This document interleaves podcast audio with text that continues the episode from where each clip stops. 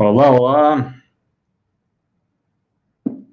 Viver, aprender, transformar, está na espera já, a primeira. Vem lá no YouTube. Cadê o pessoal? Opa! Cirlei, tudo bem? Sandra, olá, Elisa, bem-vinda, tudo bem? Doutor Hélio Celso de Abreu Júnior, meu grande amigo. Olá, Elaine, tudo bom? Como é que você está, Elaine? Olá, Lília, tudo bem? Lute, BH. Olá, aí, Kleber, aí, ó, foi seu pedido, você sumiu, mas, né, não tinha te visto esses dias, aí está o seu, seu você pediu de PNL, vamos fazer. Lembra, Júnior? Bem-vindo. E aí? Muito bem. É, pessoal chegando, Dona Janete aí, ó. Muito bom. Pessoal, ah, lembrancinhas de luxo. Tércia Lisboa de Teoflotone, lá da minha cidade do coração, isso mesmo. Olá, Aparecida. Muito bom, Quênia. Bem-vindos. Cadê, cadê Cleiton? Lá da Itália. Quem que a gente tem de outros lugares, outros países aqui? O pessoal do YouTube hoje está preguiçoso, né? ainda não apareceu ninguém aqui na minha, na minha linha do tempo, não. Olá, tudo bem, Ad? Bem-vindo. Opa, Tio Rossi entrou. E, olá, Tio Rossi, tudo bem, Bill? Priscila Janaína, Feira de Santana, muito bom. Odonto Manu, bem-vinda. Maria de Fátima, Cris Mateus, de Nova York, tudo bem? Denise Gualberto, bem-vinda. Muito bom, pessoal. Muito bem, bem-vindos todos. Bem, já tem alguns dias que eu não falo sobre, né, bem, sobre o coronavírus, porque eu não dou conta de estudar tanta coisa, né? Então, mas parece que agora estão estudando também para tratamento o uso da famotidina. A famotidina é um inibidor de receptor H2 estaminérgicos no estômago. Antes de você ter os prazóis, as pessoas tomavam ranitidina, semitidina, famotidina. Então, parece que tem um, um efeito. É, o Cordeiro agradecendo a, a, né, a pai, a minha pai, né? A pai e a mim, né? Primeiro ele, né? Claro. Muito bom. Nós, nós que agradecemos o, o vocês prestigiarem. Muito bom, Clóvis, bem-vindo. Então, parece que tem mais, né, mais um tratamento aí saindo, né? Você tem um de, um de um antiviral também, né? Então, o, as, as esperanças estão surgindo. Sinclair da França, olá, Walter, um abraço a Carmel, tudo bem? Nivaldo, bem-vindo. Maria de Fátima de Portugal. Wanda Tellini lá no YouTube, bem-vindos todo mundo. Muito bom. Então, hoje nós vamos falar sobre programação neurolinguística, é isso mesmo, né? Maria Cida. Eu fiquei muito curioso, porque ontem muitas pessoas é, não sabiam o que era, né? Isso mostra que eu já vou, vou poder ter live há mais um ano, então. né? O assunto desse da assunto da manga, né? É. A Ione está aqui, ó. Você está conectado aí, tá? O pessoal está perguntando. Ela está aqui. Ela estava no YouTube. Está aqui. Muito bom, gente. Bem, então, para quem está chegando agora, para ficar sabendo quem é novato no nosso time aqui, todo dia às 20 horas nós temos lives, tá certo? É, um dia a gente procura falar sobre a mente, um dia do corpo. Ontem falamos sobre vitamina B12, corpo. Hoje vamos falar sobre a mente. Vamos falar sobre programação neurolinguística, tá certo? Funciona assim, eu falo 30 minutos e abro para perguntas, tá bem? Aí vocês vão, vocês vão subir a pergunta, depois eu vou, eu volto nelas e vou respondendo. Uh, a live fica salva, claro, 24 é, horas no Stories e depois fica lá no YouTube e no Facebook, para quem não assistiu, tá bem? É, que mais? É, aqui o nosso conhecimento é objetivo e didático, sem bromation, tá bom? Então, não tem, nós não enrolamos vocês. Aqui a gente entrega mesmo, por isso dá trabalho. Né? Eu, né, pode, todo mundo que assistiu, é, é, e você pode entrar lá no YouTube, todas são de muita qualidade, né? E é claro, tem temas que nós vamos ter que fazer outras. Por exemplo, meditação, nós vamos fazer mais uma, intestino, tem mais umas duas para fazer.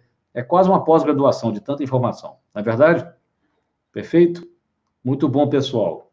É, então, é, podemos começar então? O som tá bom, imagem tá boa, tudo tranquilo? Tá tudo bom? Então, ótimo. Ah, um detalhe. É, às vezes trava aqui no, no, Instagram, eu espero um pouco, tem voltado, mas se travar muito, que não tem muito tempo não acontece, E não, eu não consegui voltar, e Ione manda uma mensagem, Ione Dantas Porto, ela manda assim aqui dentro, e fala que eu vou fechar a live e vou abrir outra. Tá bom? Perfeito? Então vamos lá. Beleza, pessoal. Então, vamos falar, Vani, Vani, né? Vamos falar um dia sobre ferritina. é para aumentar ou para diminuir? Me lembra aí. Nós falaremos de qualquer jeito. Então, o que é PNL? Programação Neurolinguística, não é isso? O próprio nome, de uma certa maneira, diz é a capacidade de você programar, vamos dizer assim, o seu sistema nervoso com a linguagem. É claro, a linguagem que a gente usa né, para falar, ela provavelmente opera dentro da nossa cabeça.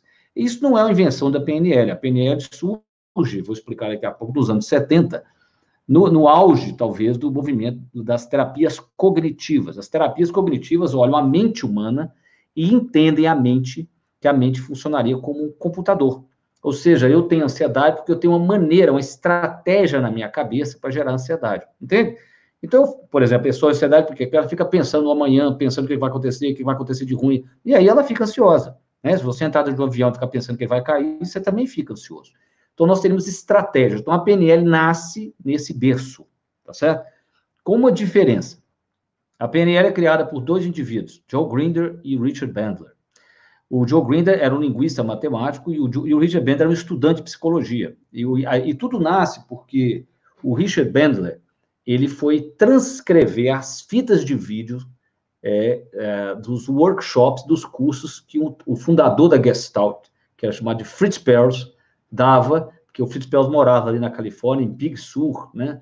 Ele, ele morava no Exalém, que é um instituto que tem lá, e existiam essas filmagens, e o professor, para quem o, o de quem o Richard Bender era estagiário, ele transcrevia, ele pediu para o Richard Bender transcrever.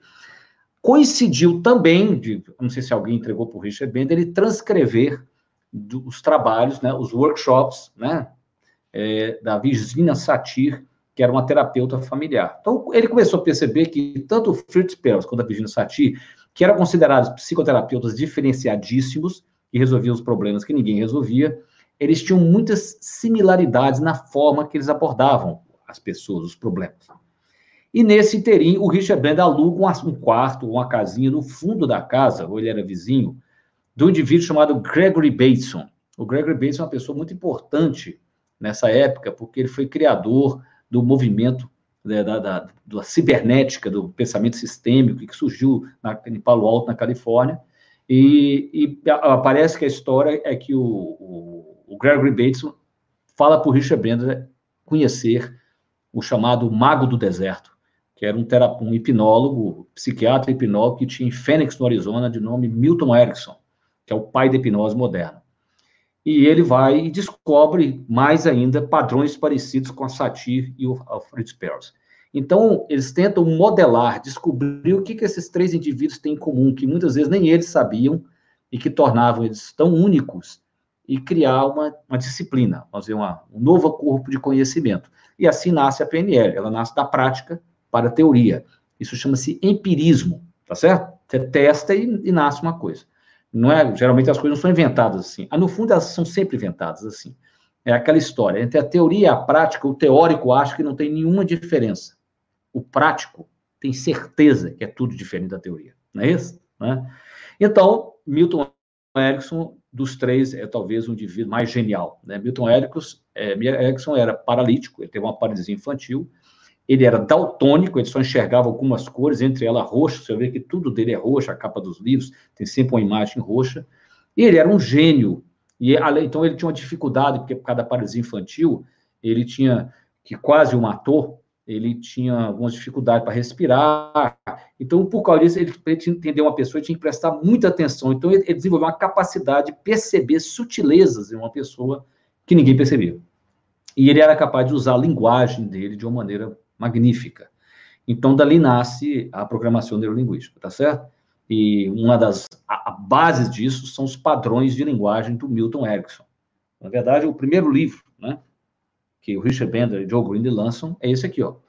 A estrutura da magia. Que é exatamente mostrando como a linguagem pode ser usada de forma mágica. Eu vou dar um exemplo. Isso é Ericksoniano. O seu filho, Erickson, aliás, falava assim: você não precisa relaxar agora. Aí com isso a pessoa, Ela desarmava, tá bom. Você relaxa na minha contagem de três. Um, dois, três. A pessoa acha que ela teve uma opção. Ela não teve opção nenhuma. Relaxou do mesmo jeito. Então você fala para seu filho assim: você não precisa dormir agora. Você não quer ir dormir. Você dorme daqui cinco minutos. Você dorme, depois você escova os dentes. Entendeu o que, que é? Ele acha que ele teve uma escolha, só que não teve escolha nenhuma. Então, isso é um exemplo de um padrão ericksoniano. Tem vários desses. Então, para a gente entender a PNL, muita gente, por exemplo, esse livro que eu mostrei, eu tenho certeza que poucas pessoas leram. Isso aqui é o metamodelo de linguagem, isso aqui é a alma da PNL. Poucas pessoas leram. Aliás, poucas pessoas leram Gregory Bateson, que é, também está por trás. Porque isso aqui é a coisa mais difícil que tem, é você ser capaz de perceber a pessoa fala assim, é, é, você percebe a linguagem dela, não é o sentido. Ela fala assim, doutor, isso é muito caro. Aí, quando ela fala isso, no fundo ela está comparando com alguma outra coisa. Você fala, mas comparado com o quê? Entende?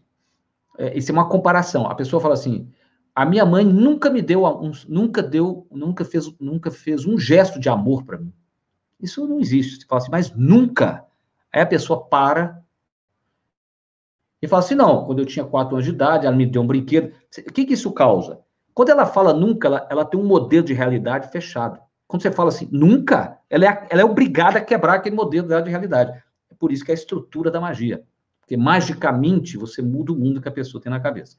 Então, para a gente entender a PNL, é fundamental. Olha, a idade das minhas apostilas, né?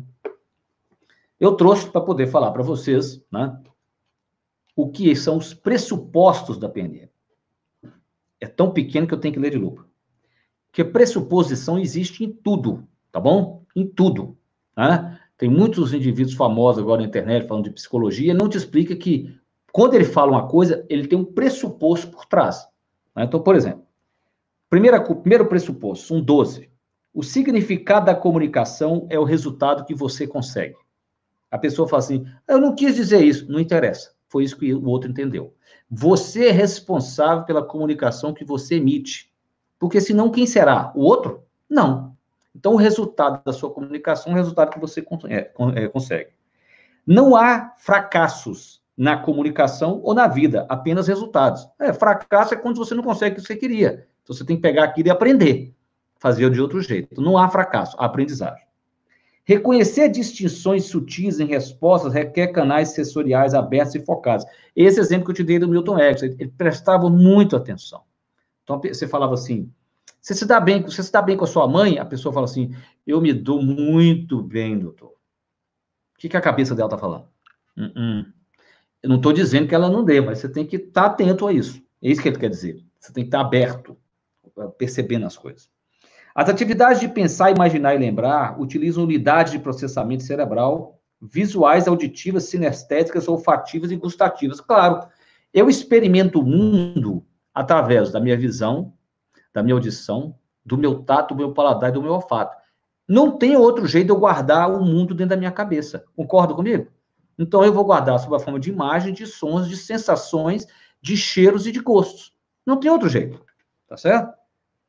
Os indivíduos aptos para maior variabilidade de comportamento têm maior probabilidade de obter sucesso. É a lei da variedade de requisitos. É o seguinte: eu sou um vendedor, tá bom? Você tem três objeções ao produto que eu quero te vender. Eu tenho é, 15 maneiras de contornar a sua objeção.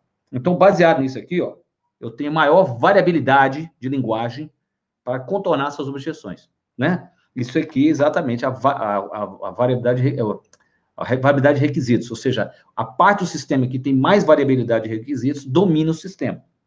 As pessoas têm todos os recursos necessários para qualquer mudança desejada. Isso é um pressuposto da PNL, tá bom?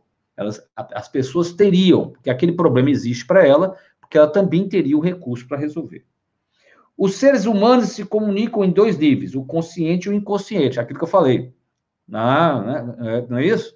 Inconsciente e inconsciente. Aqui é inconsciente. A pessoa está falando, me dou muito bem com mamãe. Mas, uh -uh, dá não.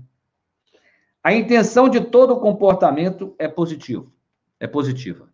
Significa que todo comportamento que você tem, mesmo aquele que você não quer, ele é bem intencionado. Você fala, como, doutor Federico? Eu ataco a geladeira. É bem intencionado. Você quer ver? O comportamento de atacar a geladeira, ele quer te dar prazer. e quer mostrar para você que você é capaz de quebrar as regras do mundo. Por exemplo. Então a intenção é muito boa, mas o resultado está sendo terrível. Então você tem que fazer o quê? Você tem que é, pegar aquela mesma intenção e, e fazer outra coisa. Por exemplo, os ciúmes. A intenção dos ciúmes é muito boa, é proteger o que é nosso. Mas, às vezes, o, a maneira que o ciúme está se manifestando está afastando exatamente aquilo que você quer proteger. O seu amor, por exemplo. Tá certo? As pessoas operam no mundo através das representações que fazem da realidade, seus mapas. Isso mesmo, todos nós aqui. Temos um mapa dentro da cabeça. Eu não vou longe. Você concorda comigo que uma pessoa de esquerda tem um mapa diferente de uma pessoa de direita, outro mapa. E nenhum dos dois mapas é a realidade. Não é verdade? São mapas. Então, o mapa que está dentro da minha cabeça não é a realidade, não é isso? É, é o, é, né, o exemplo, o cardápio não é a comida no restaurante, né?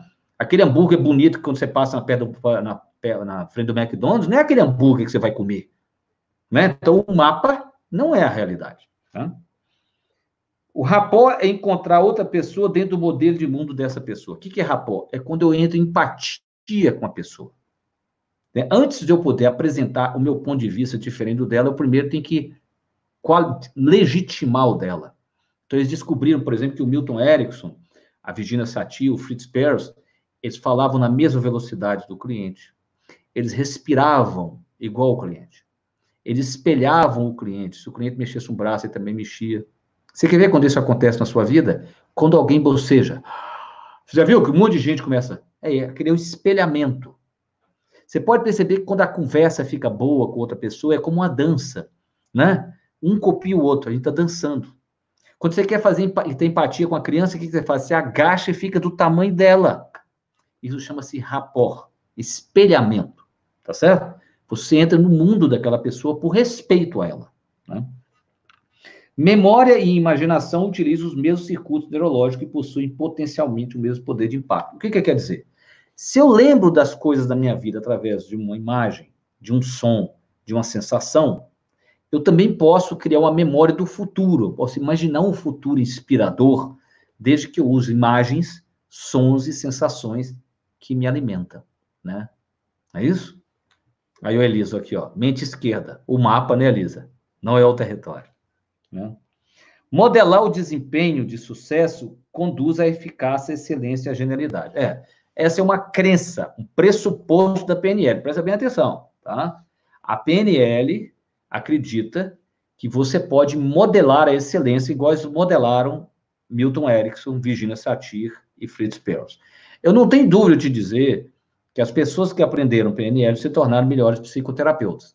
Daí dizer que algum deles se tornou Milton Erickson, Uh -uh. Você está entendendo? Porque tem algo na genialidade que é incopiável. Isso, na minha opinião, é incopiável. Eu lembro de certa vez um indivíduo explicar como é que o Ayrton Senna curvava na, na, na chuva, né? Como é que ele conseguia curvar na chuva? Aliás, ele, ele cortava na curva chovendo. E o cara explicava matematicamente. Dá vontade de fazer, vai lá e faz. Não, você não faz. Então. Então, nem a, a modelagem tem um limite. Perfeito? Então, naquela época, né, naquele boom, né, nos anos 70, né, é, então surgiram vários livros, né, os livros tinham né, a, a Estrutura da Magia, é, Usando a Sua Mente, é, a Estrutura da Magia 2, é, Transformando, um, tem um livro muito bom que tem em português, chama Essência da Mente, do Steve da Connie Ray Andrés, e esse era o livro de um jovem, então, jovem para o padrão da época, esse é o livro do Tony Robbins, aí, o meu, ó, 1987. Nossa. Eu tinha quantos anos? Eu tinha menos de 20 anos, né? Porque eu faria 20 em 89. Eu tinha 18 anos. Olha a foto, quem conhece o Tony Robbins, né? Olha a carinha do Tony Robbins. Né? O Tony Robbins não devia ter 30 anos nessa época. É, ele, ele, né? Então, o Tony Robbins foi um precursor de fazer esses eventos grandes usando programação neurolinguística. Ele fica famoso, esse é o grande livro dele. Né? Depois disso, ele escreve, ele escreve Despertando o Gigante Interior, que é um livro de behaviorismo, tem nada demais.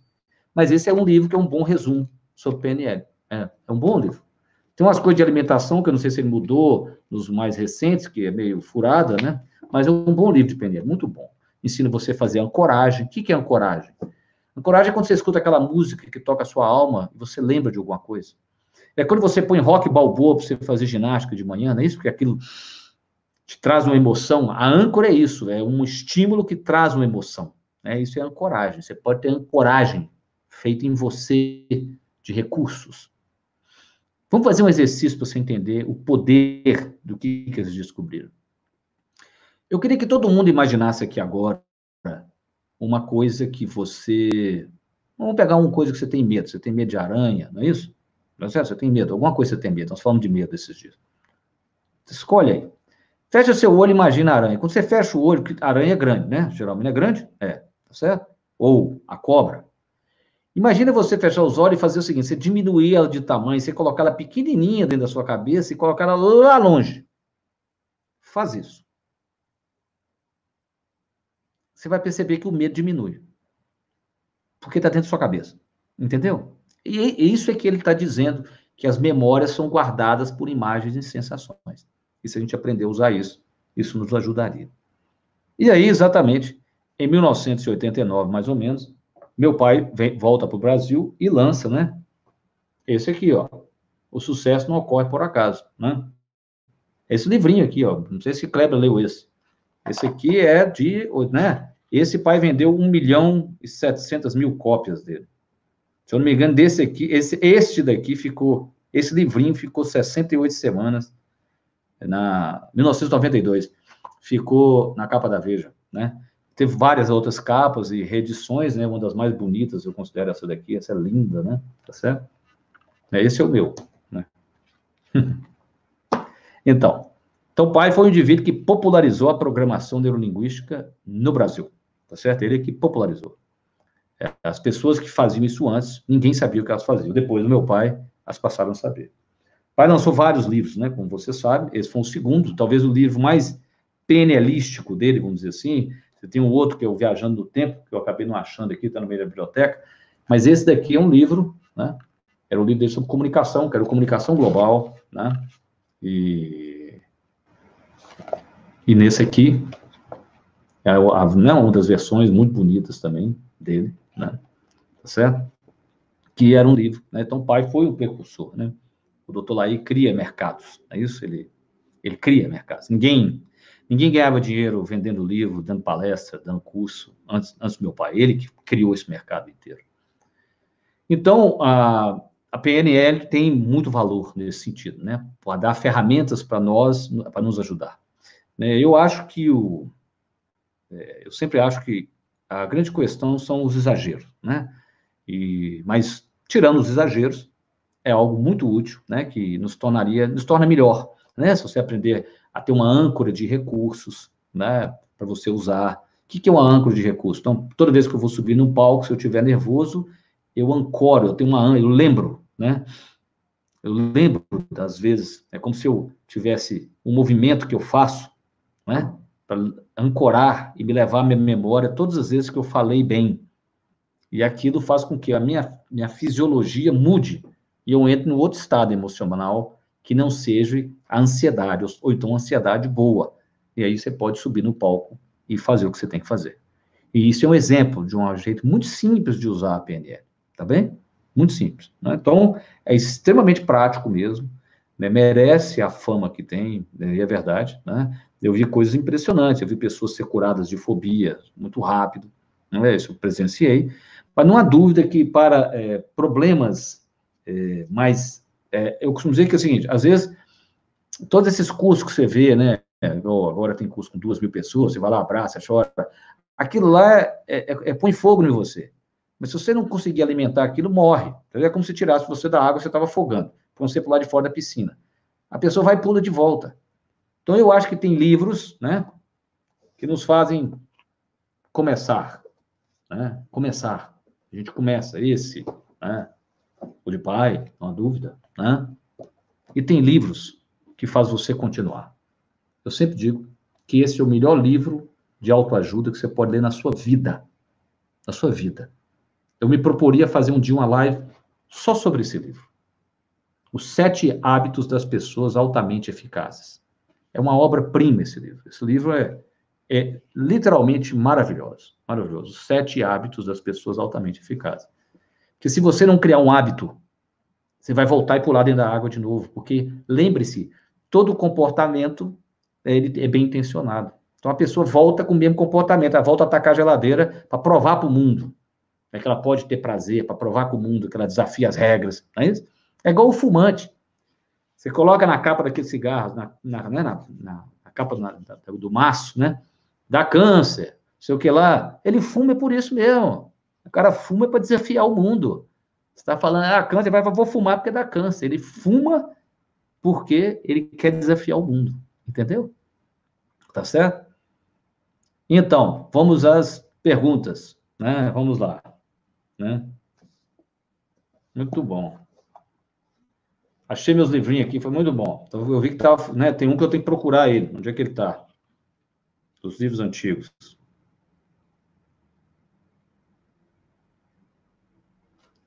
Muito bom. Muito bem. É, vamos lá. Então vamos começar daqui, ó. Lembrando, o doutor Laí tem, tem, tem live quinta-feira. Vai concorrer com a gente. Não, eu não concorro com o doutor Laí, não é isso? Agora, né, ele põe 15 mil pessoas na live, não concorro com ele de jeito nenhum, né? É... Então vamos lá.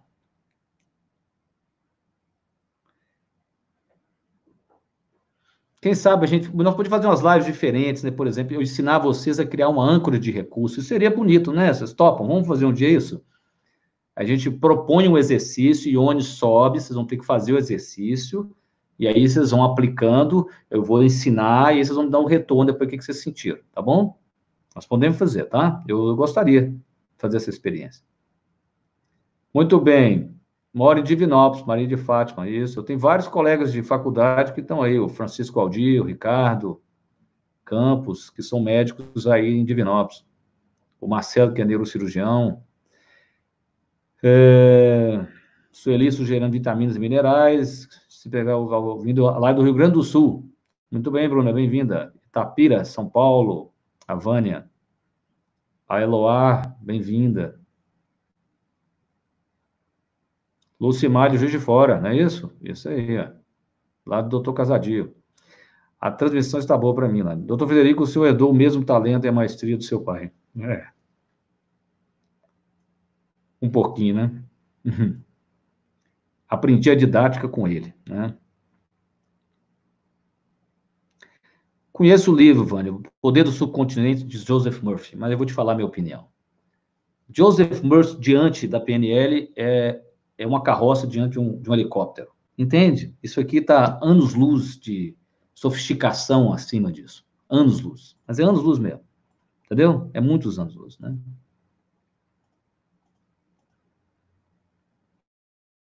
É. Então, nós vamos fazer um dia o exercício, tá? Eu que gostaria mesmo.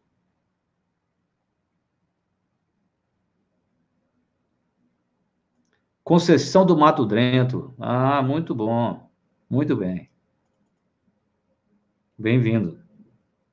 O Luciano dizendo que assistiu a muitas palestras do meu pai. Isso mesmo, meu pai era um precursor. Ninguém fazia isso, meu amigo. Ele fazia mecanicamente o que o povo hoje faz digitalmente. Ele já fazia antes. Né?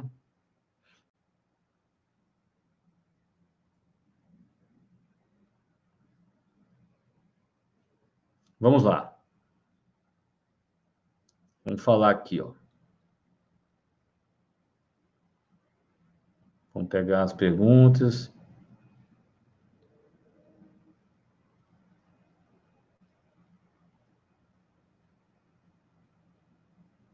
Olá, Geisa, tudo bem? Vamos lá. Olá, de Munique. Felisberta diz que tem que ter certificado no final, né? Aqui, ó, tem o, o, Luciano contando que o Prosperidade, é, quando o pai assinava o Prosperidade, ele dava um dólar. Ele deu 80 mil dólares no Brasil. Ele assinou 80 mil livros durante né, a, a carreira dele. Aqui, a Carmel tem um sucesso, não ocorre por acaso. é isso mesmo. É. Isso aí, doutor Laí marcou época, como sempre. Né? Diz que está em Apocalipse, não é isso? Deus vomitará os mornos. Eu falei que o doutor Laí não, não vomita, não, porque, né? Ele é sempre quente. Vamos lá.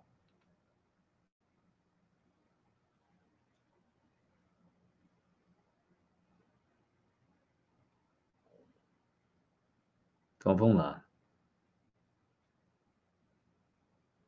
Bem, o livro, é, depois de onde somos sobe os nomes do livro, né? O sucesso não ocorre por acaso, o poder sem limites, os sete hábitos das pessoas altamente eficazes, né?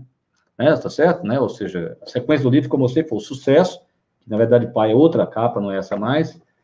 É, o poder sem limites do Tony Robbins e o que eu considero o melhor livro de autoajuda do mundo. Isso aqui é um livro que ele estudou 100 anos de literatura de autoajuda para ser a tese de doutorado dele, virou o livro. Né?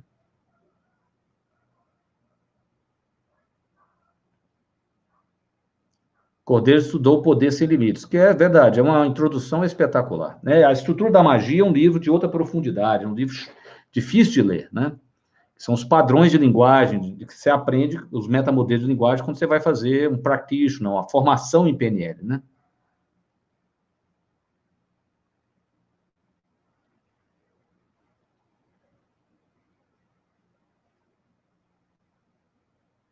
Falamos do livro. É, o que dizer daquela pessoa que nunca está empática, sempre chega carregada e reclamando da vida e adora deixar o outro para baixo? Creio eu, pode ser problemas mentais. É, se você olhar sempre o copo vazio, a vida deve ficar muito ruim, não é isso, velho? Depende, né, velho? Se, é uma pessoa, se você casou com essa pessoa, é uma coisa. Se essa pessoa é sua irmã, é outra coisa. Se é um filho, é uma coisa, né? Porque tem, né? A gente tem que entender qual que é a dinâmica, tá certo? Quando a gente casa com uma pessoa, por exemplo, assim, você tem que perguntar o que, que essa pessoa também te traz, porque uma coisa atrai a outra. Por que, que foram atraídos, então? Né? É, é, pôr a culpa no outro é fácil, né? a gente tem que entender sistemicamente o que, que aquilo está alimentando, né? O Essência da Mente, é, a Essência da Mente é um livro da. Havia um, tem dois grandes autores de PNL, né? É, você tem vários autores depois do Richard Blend. Você tem o Robert Tilts, você tem o Joseph O'Connor, e você tem o Steve e a Connie Ray, é Steve Andreas, você vai achar. Steve Andreas, A Essência da Mente. É um livro muito bom sobre técnicas de PNL. Muito bom livro, né? Aí, ó. Vera usa músicas e cheiros para fazer ancoragens, né?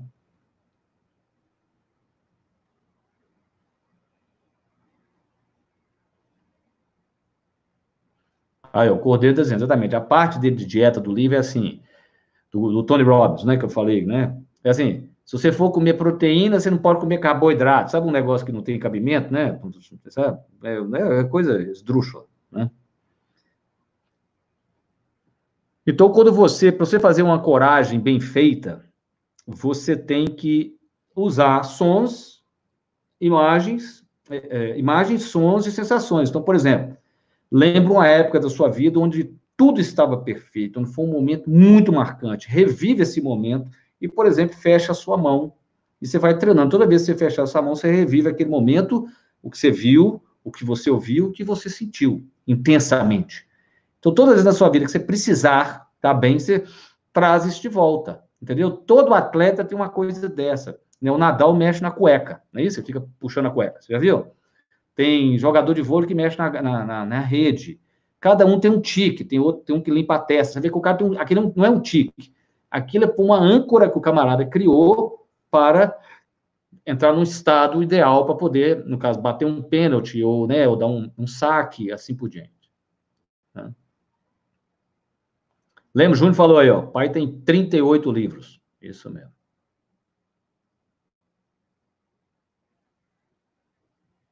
Aí, o Kleber falou, é o melhor livro, é verdade. Desse tamanho, que o livro do pai é um livro que ele escreveu para você ler, né?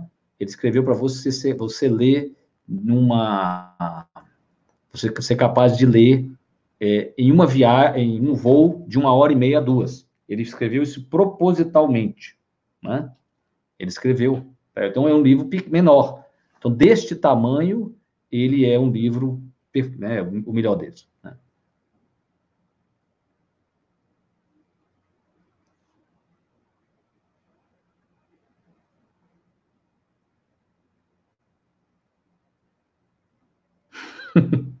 é.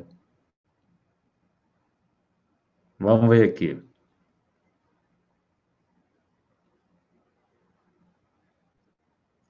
É... Ah, o quadro aqui é bonito mesmo, todo mundo fala. Vou fazer réplicas para vender. Ione brinca que ela vai fazer gravuras dele para poder vender.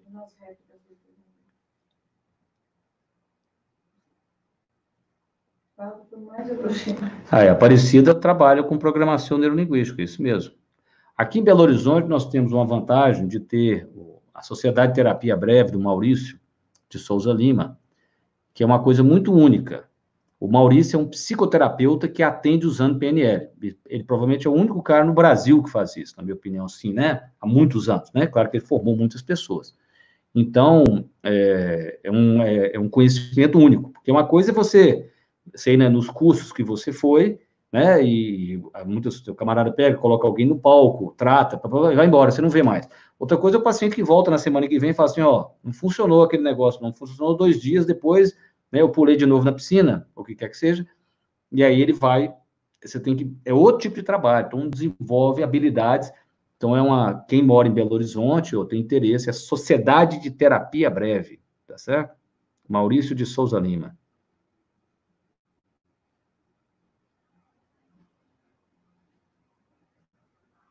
Aí, o Kleber já passou três horas por dia assistindo meu pai.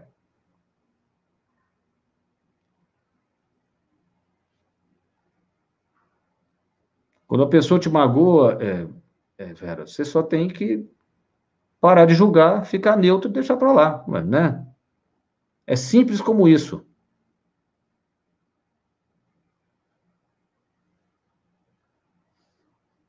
Vamos ler, cadê as perguntas?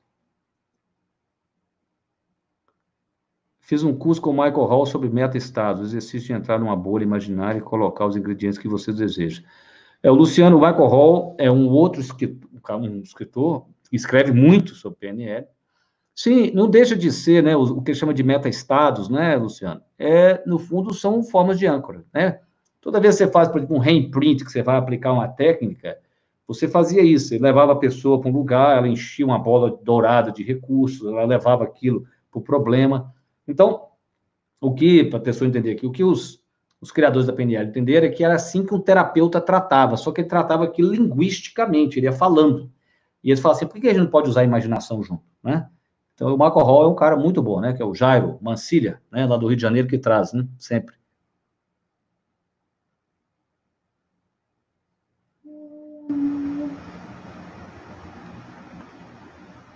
Olá, Flávia, tudo bem?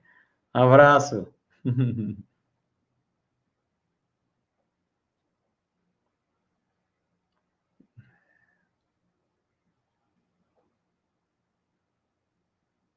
obrigado, Elise.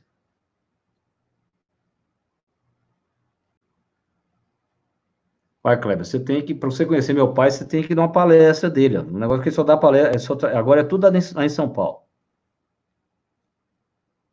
É. Não, Daniel, eu tenho um vídeo com 1 milhão e 200 mil visualizações sobre o coronavírus. Eu peguei a onda, foi, tem mesmo, tá lá, ué. Tem 1 milhão e 200 mil visualizações. A Eunice Balneário Camboriú, um lugar lindo, né? Todas as lives ficam salvas no, no, no YouTube.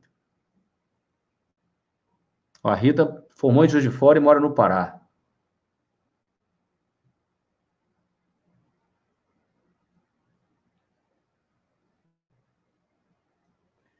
É... Eu acho que metade do nosso, do nosso grupo descobriu hoje que eu, era, que eu sou filho do meu pai.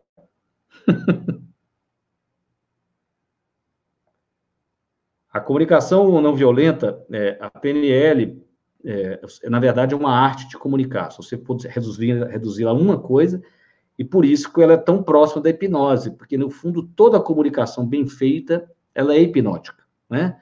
As pessoas, quando se comunicam bem uma com as outras, elas entram num, num, num meta-estado, vamos dizer assim, num estado de um transe, né?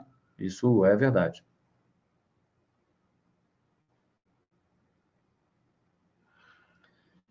Sim, é, Tainá, é, a PNL é usada para tratar várias coisas, tá certo? Os terapeutas que usam PNL, eles usam para tratar quadros de pânico, de fobia, tá certo? Eu uso sim.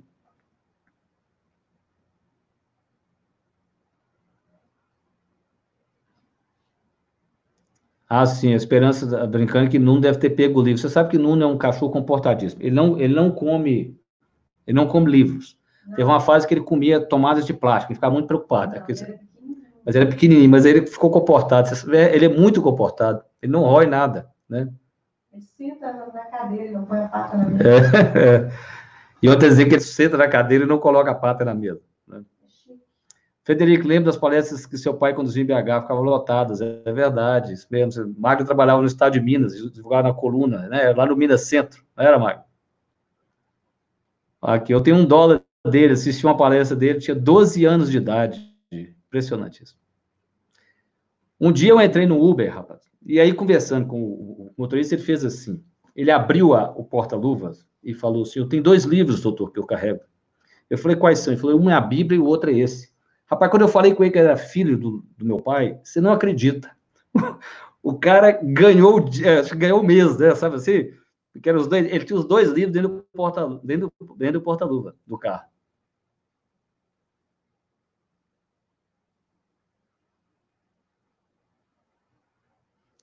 Então, é, Keka, a programação linguística é um conjunto de, de técnicas para ajudar as pessoas a terem mais excelência na vida.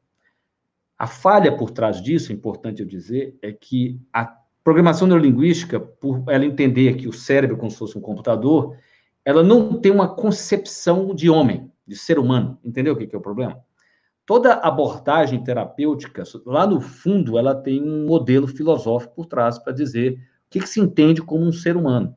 Né? Você vai dizer que tem abordagens terapêuticas que né, são inspiradas nos gregos, né? Você vai ter abordagens né, que são inspirados no estoicismo, você tem abordagens existenciais teístas que né, buscam uma dimensão transcendente para o homem. A, a, PNL, eu costumo dizer que é uma, é uma, uma, uma, caixa, uma caixa cheia de ferramentas, como se fosse um carpinteiro. Só que o carpinteiro não sabe que móvel que ele vai construir, entendeu? Então, é, esse é, que é o grande problema. É, se você fala, o que, que falta? Então, mas se o, o profissional souber acoplar isso à, à, à imagem, à, à, visão, ao modelo de ser humano que ele trabalha, é extremamente eficaz. Né?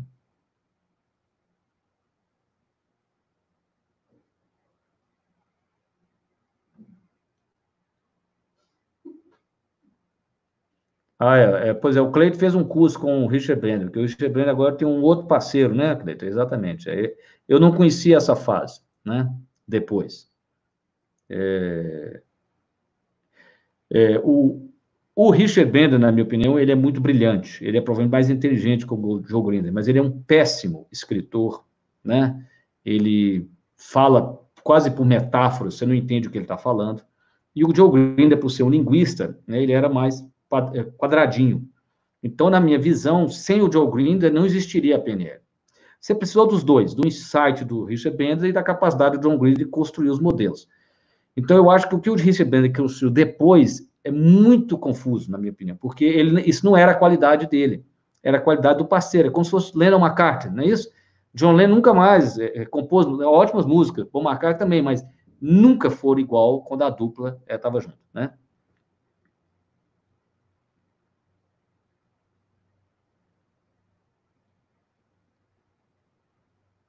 Vamos ver aqui.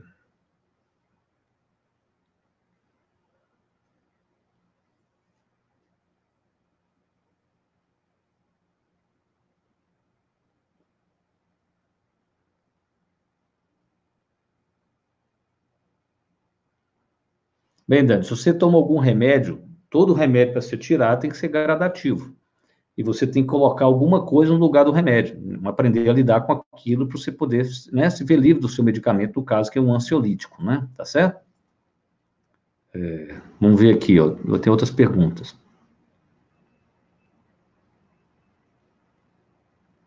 Isso aí, Luciano. Nós tratamos de assuntos complexos de maneira simples, né? Então, a modelagem é isso, por exemplo. Vocês podem olhar na minha fala, claro, é, né, eu passei a vida vendo meu pai falar, tem coisas dele, não é isso mesmo? Então, provavelmente, é claro, é evidente, eu modelei o meu pai observando ele. Tem coisas que eu aprendi que eu não sei te dizer como é. tá certo? Né? Mas se você pegar e dissecar como ele fala, você, ele tem uma capacidade de falar, né? Ele sempre, você vai ver, ele sempre usa datas, ele sempre usa uma cronologia, ele sempre te conta uma história que você não esperava. Se ele tivesse aqui, ele ia contar. Ah, o Richard Brand, 1974, na Califórnia, entendeu? Ele, tem uma, um modelo, então você pode modelar como ele fala, tá certo? Esse é um exemplo. Se você dissecar a fala dele, você entende a estratégia de uma pessoa aquela pessoa que fala bem, ele tem uma sequência, ele talvez que ele nem tenha consciência disso, né? Nem tenha consciência. Isso aqui é modelar, né?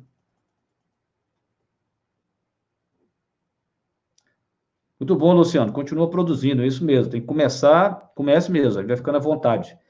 É a informalidade que agrada.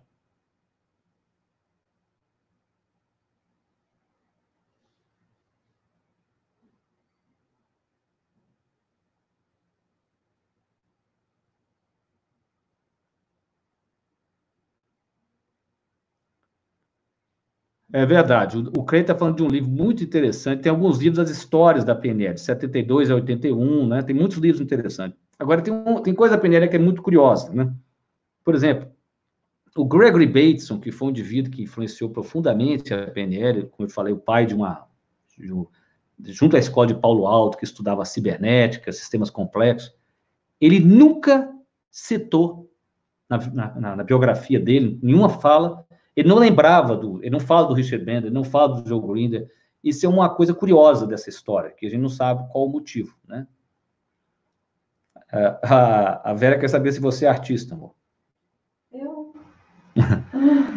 TFT, não, TFT chama Touch Field Therapy, é um outro tipo de terapia, né, que é a terapia por toque em pontos de, né, energéticos, né, tipo Callahan, criado pelo Roger Callahan, é outro caminho, não é um caminho linguístico, tá certo? Não estou dizendo que não funciona. Mas aqui não, aqui é uma terapia que usa a linguagem, tá certo? A Ione é lindíssima, é verdade, ela é mesmo.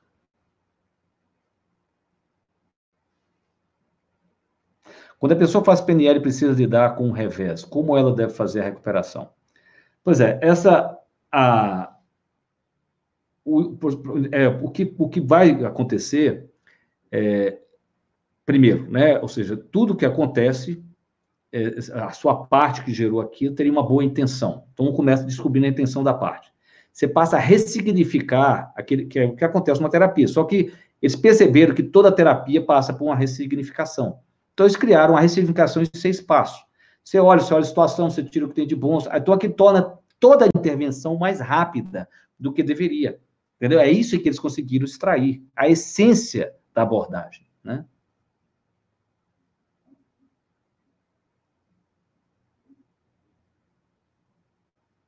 Ó, oh, rapaz. O Cordeiro está dizendo que o boneco do He-Man. Aliás, Cordeiro, não sei, tem um no Netflix, tem uma.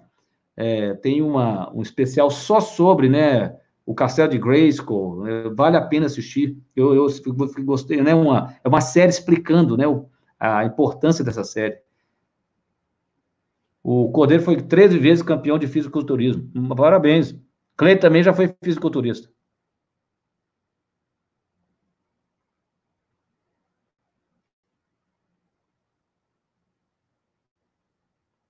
Muito bom. O Cleito falou outra coisa importante, que, na minha opinião, né, mudou nesse mundo. O problema é que, na minha época, por exemplo, eu sou um practitioner. É, eu tenho é, para poder você receber esse título, você tinha que estar vinculado, quem te ensinava, um instituto nos Estados Unidos. E hoje virou uma, uma casa da né, uma bagunça, né? Então, Cleito está dizendo que, por exemplo, uma, só tem um master trainer é, eu não sei por que escola, né? Porque você tem master trainers da nossa época do Ed Rees, que era autorizado a dar toda a árvore da PNL, o Gilson, o Maurício, o provavelmente o Gilberto Cury no, São Paulo, eles eram autorizados a, a, credenciar, eram sim. Então eles têm esse esse título. Talvez o master trainer, a Cláudia, o Cláudio Lara pode ser pelo Richard Benda, não sei. Mas você tem outros aqui. É porque, só para o pessoal entender, houve uma briga depois, alguém virou, ficou dono do nome, essas coisas, né? Que sempre acontece.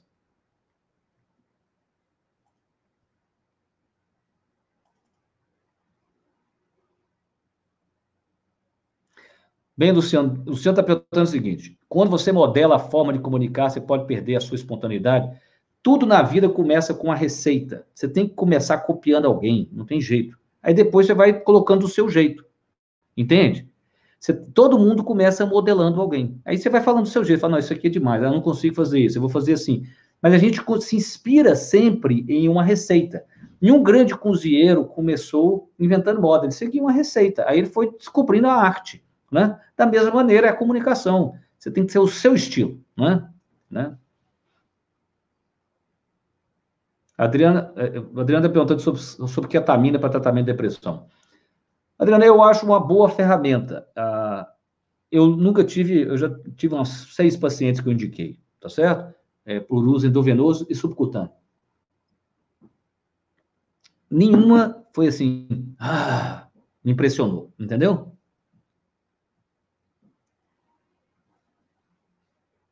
Não, dona Janete está aqui, Adriana. Esperança está aqui ó, na área. Ela está aqui presente. Ah, sim.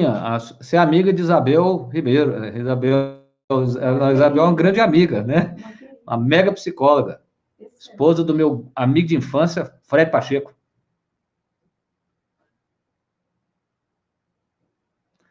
O pessoal já está acabando, você acredita? É, o que, que a gente poderia fazer? Eu estava querendo montar uma sequência, como que a gente poderia dar um exercício para a gente treinar. Eu vou bolar um jeito, tá? Vai ter tipo uma arrasta para cima aqui onde vai colocar, você põe o nome e aí você recebe o exercício em PDF, né, Ione? Tá? Ele está aqui? Frederico Pena. O nosso cardiologista. Nosso cardiologista está aqui no grupo também. Um amigo. E então você pode arrastar para cima. Vou criar um exercício que você não arrasta para cima lá no Story, você faz o exercício e a gente vai. Vocês vão me contando as suas experiências, né? E quando a gente está sempre preocupado com telefonema, ele está no meio discute com você, diz que você não liga para ela, não tem dó dela. Aí você tem que dizer só que ama, dona Janete. Isso é carência, né? você tem que dizer que ama, né?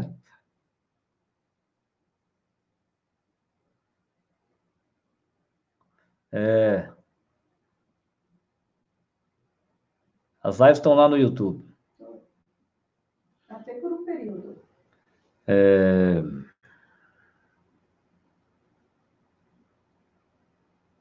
Não, Elisa, doutor Laí é quase gênio. Eu só sou um pouquinho inteligente. tá certo?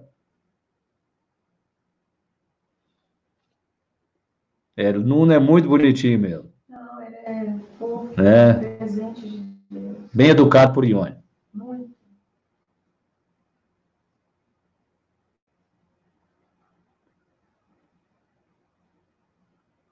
Muito bom, pessoal. Muito obrigado pela oportunidade. Então, para você entender, Erickson era famoso, eu vou terminar a nossa live hoje assim. Então, lembrando que amanhã, amanhã eu vou falar de. O que, que é, amor? Um assunto? Já, já, inclusive, eu já tenho. Plantas, como é que, é que foi o título que nós demos? Não, calma aí. Calma aí, Eu vou falar de. Ansiedade, depressão e fitoterápica. É, ansiedade, depressão e fitoterápica. Eu vou falar de dois fitoterápicos para o cérebro, de dois. Eu vou falar sobre a erva de São João, o hipérico perfuratum, e o esclerósum tortuosum, que é o zembrim. Vou falar sobre eles amanhã, tá? Então, são fito... ansiedade, depressão, depressão e fitoterápicos. Já, já divulguei já na... Então, o Erickson era famoso porque você vinha tratar com ele, ele tipo ia num transe e contava uma história. Porque as histórias, elas entram no nosso inconsciente, porque as histórias, na verdade, são arquetípicas. Até né? de Pedrinho, né, amor? É de Pedrinho também, a live. Ah, sim. É, antes que eu comece a história. É, amanhã tem às 19 horas, eu e Pedrinho Salomão. Não percam, vai ser muito interessante. Nós vamos falar sobre inteligência emocional. Tá? O Pedrinho Salomão é um empresário muito diferenciado, é, com a gestão da, de empresa assim, muito moderna, ele tem uma empresa que produz sons para ambientes empresariais, ele capta a essência da empresa e cria como se fosse uma rádio para a empresa, uma seleção musical. Então, uma pessoa muito, muito diferenciada, e nós vamos conversar amanhã sobre inteligência emocional. Então, lembrando, Erickson, então, era um gênio em metáforas. Ele contava uma história e as pessoas não sabiam por que saíam curadas. Ele sabia usar as histórias. Histórias, é, por quê? Porque as histórias, elas são arquetípicas, né? Elas tocam dentro de nós nos assuntos que são universais, não é isso? Como disse, a grande parte das histórias tem uma jornada de um herói. Se você olhar Guerra nas Estrelas, a história de Moisés, o Rei Leão, tá tudo lá. A jornada de um herói, que um dia eu posso falar sobre isso aqui. Então, para a gente terminar, eu vou contar uma história, né? E amanhã nós estamos de volta. A história é a seguinte: em um lugar muito distante, que nevava muito, uma, um pombo pousou ao lado de uma coruja num galho de uma árvore. E nevava muito naquele dia. E o pombo, para puxar papo com a coruja, ele perguntou assim: Você tem ideia de quanto que pesa um floco de neve desse? A coruja falou: quase nada. Insignificante. E o pombo contou: Pois é, no inverno passado, é, eu me encontrava pousado num galho de árvore, igual nós estamos hoje. Nevava muito também, igual hoje. Como eu não tinha o que fazer, eu comecei a contar os flocos de neve que caiu no galho onde eu estava. Caiu 3.999 flocos. Quando caiu o floco de número 4.000, quase nada, insignificante, o galho quebrou e eu tive que sair voando. Quando ele terminou de falar aquilo, um floco de neve insignificante caiu no galho onde os dois estavam, que também quebrou, e eles tiveram que sair voando. Nós passamos 56 minutos juntos. Quase nada. Insignificante. Mas quem sabe não seja o floco de neve que estava faltando para quebrar seu galho. Eu espero. Essa é uma metáfora. tá bom? É... Então tá bom, pessoal. A gente se encontra amanhã, às 19 horas, com Pedrinho Samolão, Salomão, e às 20 horas, estamos juntos. Aguardo vocês, tá? Um abraço, convido o pessoal aí, chama todo mundo. Vamos chegar a mil pessoas, né? É o empenho da Vera, do Celino, de todo mundo. O floco de neve, quem sabe? Não vai quebrar o seu galho. Um abraço, tchau, tchau.